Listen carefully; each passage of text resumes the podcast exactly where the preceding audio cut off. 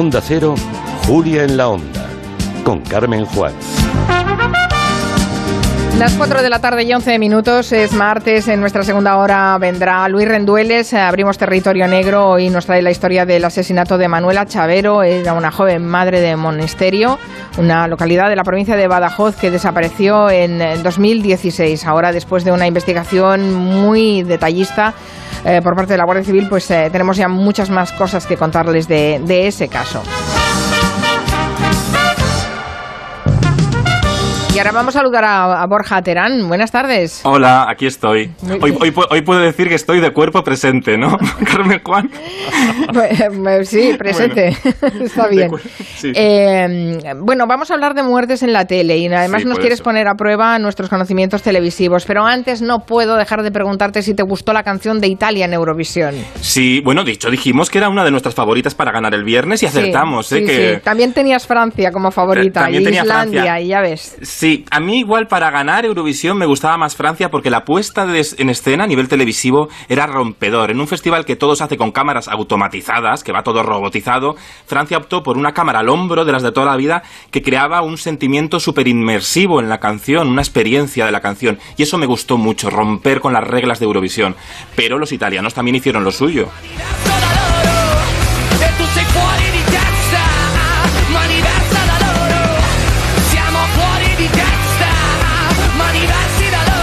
Ha puesto Joan Quintanilla, yo ni me acordaba ya cómo sonaba la canción italiana. La has querido olvidar ya, ¿no? No, pero a ver, y es curioso como ahora mucha gente joven, los más jóvenes que ven Eurovisión, parece que han descubierto el rock. Sí, ¿no? Es curioso estos saltos generacionales, ¿no? sí, sí, sí. Pero muy buen planteamiento. Yo pido que el año que viene eh, a Italia volvió a, Euro a Eurovisión por culpa de Rafael Acarra. Porque Rafael Acarra presentó aquí la gala que ganó Chiquili 4 y vio el fenómeno que era en España Eurovisión y convenció a la RAI para que regresara, porque la RAI se fue de Eurovisión. Así que ojalá el año que viene presente Rafael Acarra Eurovisión. Oye, del lío posterior sobre si el cantante de, del grupo uh, eh, Damiano había consumido Sí. o no drogas, eh, que un test ha tenido que desmentir, evidentemente, que, no las consum que no las consumió, pero bueno, se ha montado un lío impresionante. Sí, pero fíjate que a mí me parece un poco también que define muy bien los prejuicios de la sociedad. Como son rockeros, se agacha un poco a la mesa y que no había ni mesa, que se, se había caído un vaso y ya ponemos la lupa ahí. En cambio, a un baladista probablemente no caemos en ese prejuicio. Es curioso esto. Fue culpa de la viralidad y de nuestros prejuicios, probablemente. Bueno, Y la doble Fran- moral, ¿no? y Francia empujando, ¿eh? También. Y Francia, sí, sí. y Francia ha empujado, por eso él, el cantante, ha puesto el tuit que ha puesto, que ha puesto voilà con el resultado Sí. de que no había consumido, ¿no? Con esa ironía, ¿no? De- Como diciendo, ahí lo lleváis. No, pero Ahí digo que du- durante toda la actuación posterior, o sea, después de la actuación, en la votación y demás, en la gala, eh, todos los artistas estaban consumiendo, bebiendo, bebiendo Sí. eh, alcohol, ¿verdad? Eran Sí, escorchando botellas de, de champán o de cava. Y, y eso, bueno, socialmente está bien visto y no pasa nada, ¿no? O sea, podías emborracharte Sí. y nadie iba a poner en, en tela de juicio que tú estabas afectado por el alcohol, ¿no? Sí, es la- bueno, sí. Y de- yo creo que en estas ceremonias no tiene que haber tampoco alcohol. No. tiene que haber alcohol, porque es que... de- no, Pues en el Festival no, de Eurovisión eh, corrió, pero vamos, que se vio Sí. muchísimo, ¿eh? De algún patrocinador. Contaba José María Íñigo hace años que cuando él retransmitía Eurovisión coincidió en un festival de Eurovisión en el que solo había manzanas y que se moría de hambre porque estaba todo el día comiendo manzanas. Pues igual hay que recuperar la dieta de las manzanas. claro, es verdad, yo no había caído que los patrocinadores, como ofrecen gratis el producto, Claro. pues claro, si patrocinan las manzanas, venga, todos a Todo tomar, a tomar manzanas. bueno, a lo mejor no era cava lo que servían, era Pinky, ¿no? Sí, claro. No es- Pinky, el champán de los niños. De los niños, de las champín fiestas. también existía el Ay, champín. sí, sí, es verdad, no sé sí. si se debe vender todavía el punky y el, el pinky y el Ay. champín, no lo No sé qué sí con ese nombre, No pero sé, se vende. tío. Champán para no niños tenemos se vende. edad ya para organizar fiestas de cumpleaños infantiles. Infantiles, sí. Ya nada, estamos mayores, ya. Estamos ya con las vacunas Sí, sí, nosotros. sí. Ahora me ha venido un recuerdo de abuela cebolleta esto eh, del Pinky. bueno, vamos con el concurso para saber lo que los Sí. oyentes saben de televisión. ¿Qué nos preguntas hoy? Venga, hoy una pregunta muy curiosa. A ver, ¿en qué concurso de las cadenas autonómicas empezó su carrera en televisión David Broncano como concursante? Concurso de cadenas autonómicas. Voy a daros tres opciones. Cifras y letras, Mm. metro a metro, amor a primera vista. que era de buscar pareja. Uy, uy, uy, ¿Cuál de uy, las uy. tres? Luego descu- descubrimos el fragmento que es muy curioso porque es un broncano joven, joven. Oye, metro a metro no me suena. A mí metro a metro, Sí. ¿sí? ¿A Goyo Que sí era- que le suena? Sí, sí, mucho- Lo presentó Javier Capitán, tuvo Mm. mucho éxito y eh, consistía en responder Eso, preguntas de cultura Mm. en paradas de metro. Ibas Vale. pasando una Ah, qué parada a gracioso. otra. Mira sí, estaba muy buena idea, era muy, Muy buena bien, idea. pues cifras y letras, metro a metro, amor a primera vista, donde empezó su carrera televisiva como concursante, en este caso David Broncano. Después lo resolvemos. Nadie esperaba que se muriera Antonio Alcántara. En Cuéntame cómo pasó. Bueno, se, eh, a ver, pero explícanos esto Claro, que exactamente. alguien igual está diciendo que spoiler nos ¿Cómo? estamos haciendo. Exacto, No, que eh, de es stripper. spoiler. Sí. Claro, pero es ¿Será que, que, ya no lo ha contado toda la, todo el mundo toda Claro, una que nosotros semana? No lo habíamos Nosotros no. contado todavía. No, ayer Bueno. lo dijo Monegal. Lo dijo Mone ayer, ¿no? Bueno, pues es que, a ver, eh, claro, este año, es en esa última temporada, Cuéntame ha hecho un paralelismo entre los grandes años 90 en los que España podía conseguir lo que quisiera y el año oscuro de la pandemia. Antonio Alcántara ha muerto en la actualidad.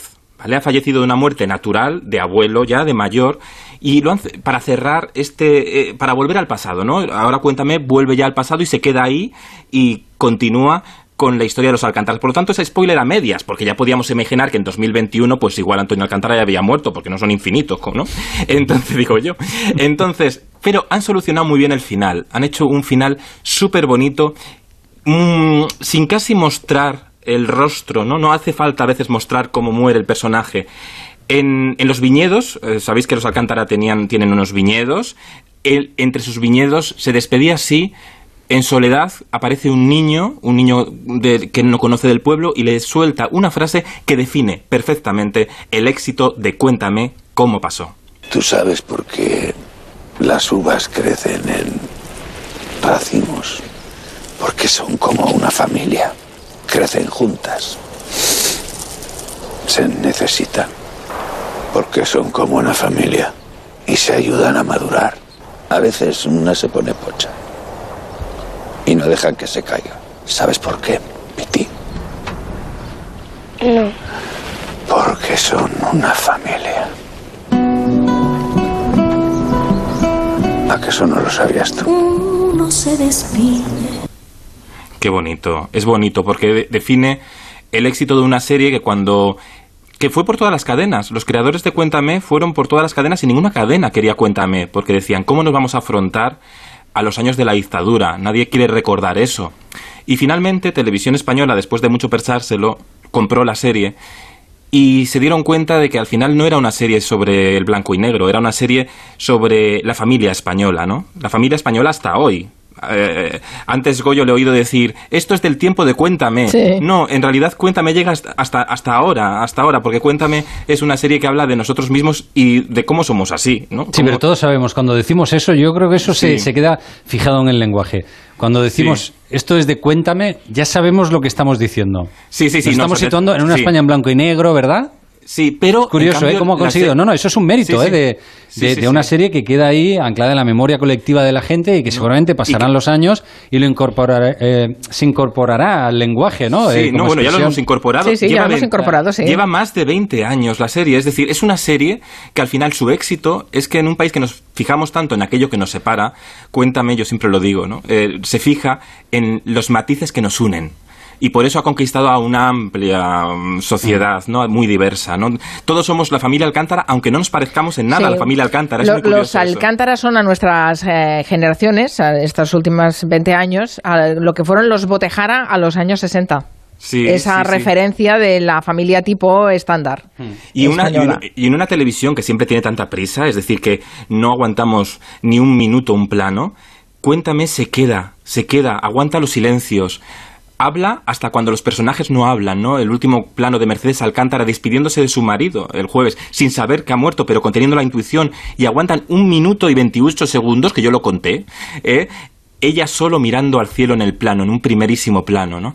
Espectacular, espectacular la serie. eh, es, es un mérito porque es una serie además arriesgada, que de repente se atreven, cometen la locura, que no sé si les ha, les ha salido bien, pero cometen la locura de repente de venir al presente y jugar con este momento tan oscuro de nuestras vidas y, y enfrentarlo de golpe, ¿no? Bueno, es, es interesante. Y eso te ha inspirado para hablar de la muerte y la ficción española. Sí. Y claro, si hablamos de muerte en la ficción española, perdonadme, otra vez, lo voy a rescatar otra vez aquí, Verano Azul. ¡Chanquete ha muerto! ¡Chanquete ha muerto! No me digas.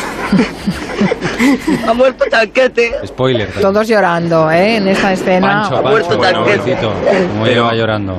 Ah, Pancho, año 82, España mm, se quedó paralizada. Eh, pero fijaos, fijaos, eh, que hubo, de esto sí que hubo un spoiler calculado por televisión española. Se lo dieron a las revistas una semana antes para que lo publicaran. Si se publicó en Supertele en grande, Chanquete ha muerto, lo habréis visto por las redes muchas veces, porque había miedo. Éramos tan ingenuos que en la serie era tan tal éxito que había miedo que la audiencia se lo tomara mal, la muerte de un personaje tan carismático. Entonces decidieron destriparlo, que el espectador supiera que ese día iba a morir Chanquete, lo que consiguió además que subiera la audiencia, claro, porque... Todos a verlo, a ver si era verdad que se moría, ¿no? No, para que lo pudiéramos asimilar. Es que era, Claro. era un Claro, shock. claro, claro, claro. Y no había redes sociales, no había haters. Claro, no, no había haters. Y luego la- hay, es muy- en- hay otro final muy mítico, muy mítico, que es el de Marcial en Médico de Familia. Cuidado, antes de acabar Médico de Familia, esa serie de tanto éxito con Emilio Aragón, decidieron matar a uno de los personajes más queridos, Marcial, con Jorge Roelas. Esto es un truco muy, muy habitual de un buen guionista, ¿no? Cuando va a acabar una serie muy mítica, se hace un mazazo de pérdida de la inocencia de los personajes para después valorar más la vida como catarsis en el final real de la serie. Entonces, unos eh, médico de familia terminó matando al pobre Marcial en un accidente. Fue así.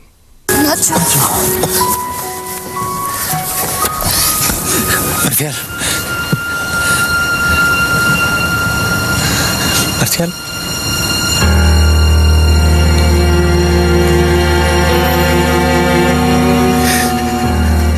Ya está. Música de muerte, ¿eh? Música de muerte Sí, bien sí, sí. alto. Esto que como, como- sí, de telenovela también, porque Médico de Familia tenía también mucho, bueno, pues de, de- del culebrón en el buen sentido de la palabra. También una serie que supo retratar muy bien la España esa de la clase media. Bueno, esto, esta noche que murió y que se quedó todo el mundo en shock porque moría Marcial, Javier Sardá en Crónicas Marcianas hizo una cosa buenísima. Esas locuras que comete nuestro querido Javier Sardá. Llevó al plato de Crónicas Marcianas a Marcial y en la pausa publicitaria, cuando todo el mundo estaba muriendo, o sea, llorando por la muerte de Marcial, apareció Marcial con Sardá comiéndose un buen filete de ternera, disfrutándolo. Entonces, esta creatividad que utilizaba también Sardá como, bueno, hemos llorado, pero ahora lo tengo yo aquí, lo voy a entrevistar y lo vamos a relativizar todo. Vamos hasta reírnos de la muerte, ¿no? Es una muerte, es una muerte de ficción. Bueno, hay muchas formas de morir en televisión, hay muchas formas de morir.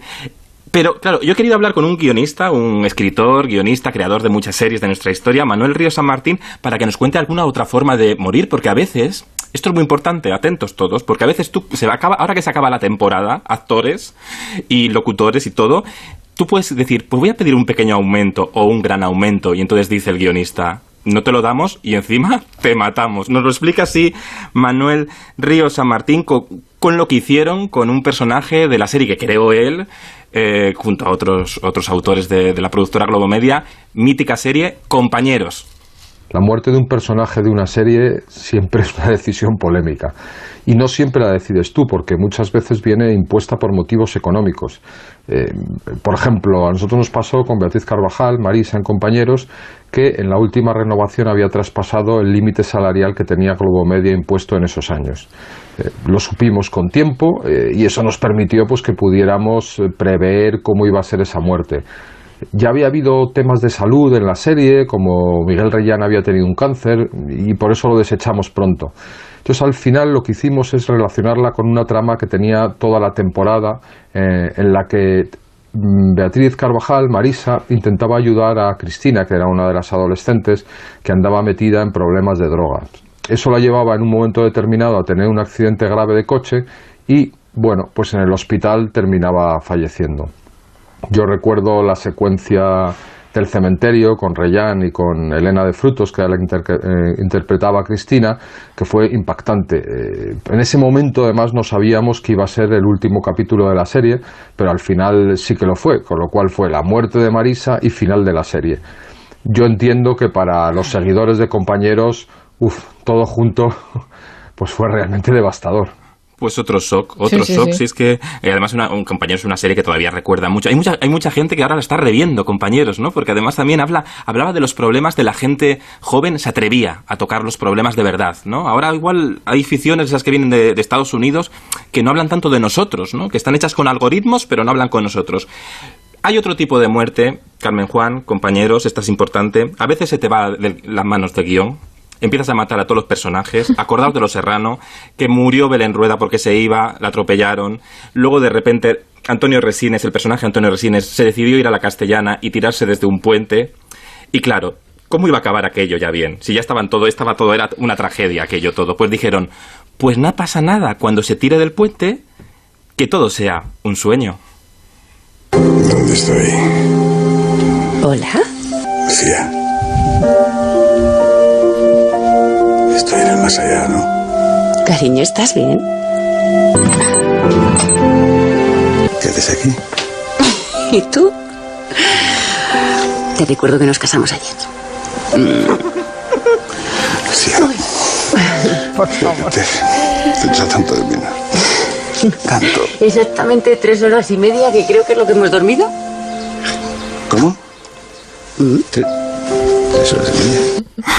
Imagino los guionistas en plena Bueno. crisis creativa de a ver qué pasa y Y, cómo o sea, lo hacen. Imaginaos, en un una siesta de tres horas y media Pasa toda la serie. cabe toda la serie de Los Cin- Serranos. o sea, cinco años de serie, eh. Cuidado que fueron cinco años de serie, que no fueron una temporada, fueron cinco años. Y lo gracioso es que luego se reencuentra Resines con, con sus hijos, y claro, los hijos se habían caracterizado de pequeños y eran mayorcísimos.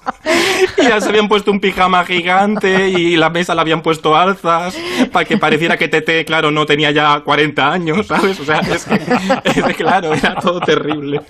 Claro, pero bueno, es que en la ficción siempre hay una obsesión, y que está muy bien, me parece, ¿eh? que un puntillo de reconfortar al espectador, ¿sabes? Claro. De dejarte con un buen sabor de esperanza, un hilillo de esperanza, por favor. Y Los Serrano fue una serie muy buena, que por cierto, creó, hubo dos creadores, ¿eh? Eh, Pina, creador de La Casa de Papel, y el creador del Ministerio del Tiempo. O sea, que te quiero decir que no lo crearon cualquiera, eh, Los Serrano. Y, pero luego se los fue de las manos, pero ya cuando ya se fue, que, bueno, pues que las series a veces estiran más de la cuenta.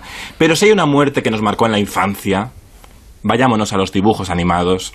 Yo creo que una muerte redonda, de explicarnos de niños una serie de, de animación producida por Televisión Española, que eran los gnomos, y en el último capítulo que pasó, que David el gnomo, su mujer y su amigo se convirtieron en árboles.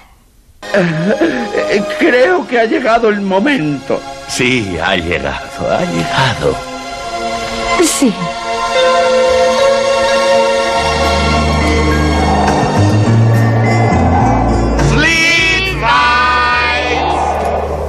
Sleep by, que era la frase, ¿no? Y luego se besaban con la nariz, hay que recordar esto, se besaban con la nariz. Y es muy bonita la secuencia, la secuencia es muy larga, también se toman su tiempo y se ve cómo ellos se van transformando en un árbol, ¿no? Que es un, bueno, o sea, como los gnomos cuando mueren se convierten, ¿Se convierten en, árboles? Sí. o en estatuas de jardín. Lo ha confirmado maldita ciencia, así. Sí, lo ha confirmado, está Clara con ello, conectamos con Clara, no, no es broma. Pero- Dice la Genial a través de Twitter, no os olvidéis del día de la muerte de David el Gnomo. Ese día mis padres pensaron ¿Ves? que mi hermano y yo caíamos en depresión profunda. A ver qué más dicen los oyentes. La verdad es que la serie se ha impregnado tanto ya en la sociedad española. Hace unos años fuimos a ver pisos para una, bueno, un grupo de madres para, y de hijos, para nuestros hijos que se iban a la universidad y empezamos a ver pisos y la frase que se nos quedó a todas fue la misma. Dijimos, vaya pisos, son los pisos del Cuéntame. O sea que eran pisos como en blanco y negro. Y, y se nos vino a la cabeza la frase, son los pisos del Cuéntame. O sea que sí, se ha quedado y lo entendimos todos perfectamente lo que queríamos decir. Para mi muerte traumática en la película de Parchís, El perro. Anda, qué drama, cuando se murió Superman.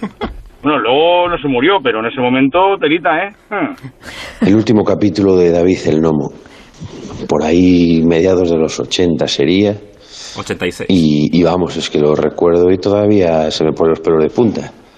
Aquello fue un verdadero drama, cuando que visto con perspectiva es precioso, pero, pero claro, aquellos niños que éramos mis hermanas y yo viendo a David y a Lisa subir agarraditos de la mano a un monte y transformarse en árboles y decir adiós, espectacular. Se emociona y todo, Sí, ¿eh? se emociona recordándolo. Nos ma- Bueno, Cuando la televisión producía series de dibujos animados en nuestro país, Televisión Española producía muchas series de dibujos animados. Eso igual había que recuperarlo actualizado. Ah, pues mira, ya ves, eh, deberes para otro día, Borja Terán. Vamos a responder Sí. a tu concurso. Eso. Eh, ¿En qué concurso de las cadenas autonómicas empezó su carrera televisiva David Broncano? Dábamos eh, tres opciones, Sí. cifras y letras. Lo han votado el 12,2%. Sí. Metro a metro lo ha votado el 51,2% de la audiencia. Amor a primera vista el 36,6% de la audiencia. Y la respuesta correcta es... Pues habéis acertado, metro a metro con Javier Capitán y así era un David Broncano pequeñín y timidín, timidín. David, ¿cómo estás, hombre? Bien, nerviosillo también, como todo. Nerviosillo. Tú eres gallego, ¿no? Sí, bueno, pero poco gallego. Viví un año allí, o sea... Viviste tampoco- solo un año ahí, o sea que te pasaste, te viniste pronto, entonces. Uy, a Javier Capitán se le, acopia- se le coge, el, to- coge el tono del, del gallego también. Pero Al final- Broncano Sí. no es gallego. Pero eh, No, claro, es nació que no. allí. Es de Jaén, ¿no? na- nació allí, pero luego vivió en Jaén toda la vida, pero eso, como estaba tan cortado, no le dio tiempo a contarlo a Broncano. Fue un poco esa timidez de la primera vez que vas a la tele como concursante y, a- y te acaba ganando un yayo. Que es lo ¿sabes? le acabó ganando un abuelo. Y él se fue por el torniquete del decorado, pues hacia un futuro esplendoroso, pero que nadie podía pronosticar en ese momento. Bueno, que sepas, Borja Terán, que tenemos a, A media audiencia llorando a moco tendido porque hemos Ay. recordado la muerte de David el Nomo. Ay, no nos lo ¿cómo van a sabía- perdonar esto, cómo ¿eh? sabía que os iba a gustar, que sí, Un que sí, que traumática recordado. esta. Yo he hecho un esfuerzo tarde, eh, para buscar los cortes porque yo siempre que en, la- en las series y eso yo las muertes las cambio de canal y hoy he tenido que ver alguna y he dicho "Ah". Bueno, tienes una semana para recuperarte. Hasta la próxima, Venga, Borja. Un adiós. beso, hasta luego.